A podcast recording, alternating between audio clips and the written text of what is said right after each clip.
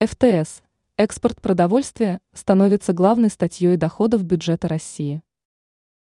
В РИА Федеральной таможенной службы России Руслан Давыдов высказался касательно размера экспорта продовольствия. В рамках Восточного экономического форума Давыдов отметил, что экспорт продовольствия постепенно становится основной статьей дохода федерального бюджета РФ. РИА Новости передает мнение чиновника о том, что доход от экспорта превысил прибыль от российской нефти и газа.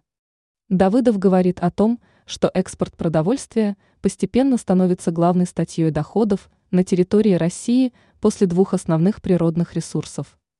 По его словам, ранее президент России говорит о превышении числовых значений экспорта зерна в другие государства. Давыдов отмечает, что сейчас страна экспортирует зерновые, а это львиная доля дохода.